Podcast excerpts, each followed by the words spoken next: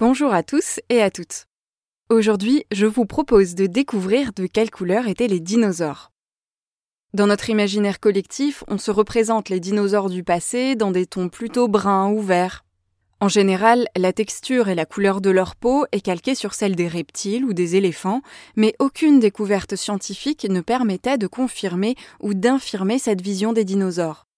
Car les seules traces de dinosaures sont des fossiles qui n'ont pas gardé les couleurs de l'animal. Or, il y a un peu plus d'une décennie, des chercheuses et des chercheurs se sont penchés de plus près sur les ancêtres des plumes présents sur certains fossiles de dinosaures. Ils y ont analysé des traces de structures appelées mélanosomes. Les mélanosomes sont présents dans les cellules des plumes des oiseaux actuels, ils renferment de la mélanine et sont en partie responsables de la couleur de leur plumage. La forme des mélanosomes est caractéristique de la couleur des plumes.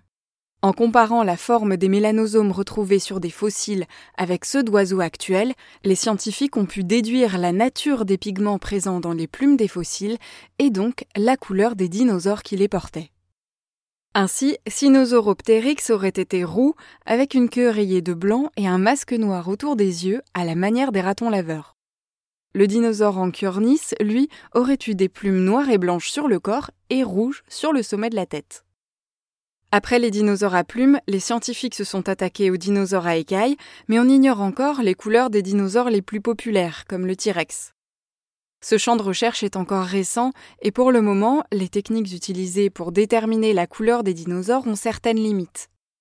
Déjà, il faut des traces de mélanosomes suffisamment bien conservées pour qu'on puisse les analyser.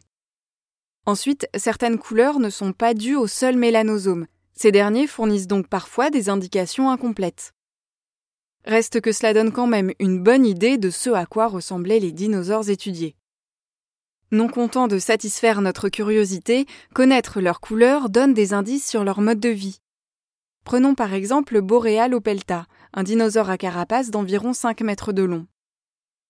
Ces couleurs lui auraient servi de camouflage de couleur brun-rouge, il était en effet plus foncé sur le dos que sur le ventre, une technique de camouflage encore utilisée aujourd'hui par de nombreux animaux.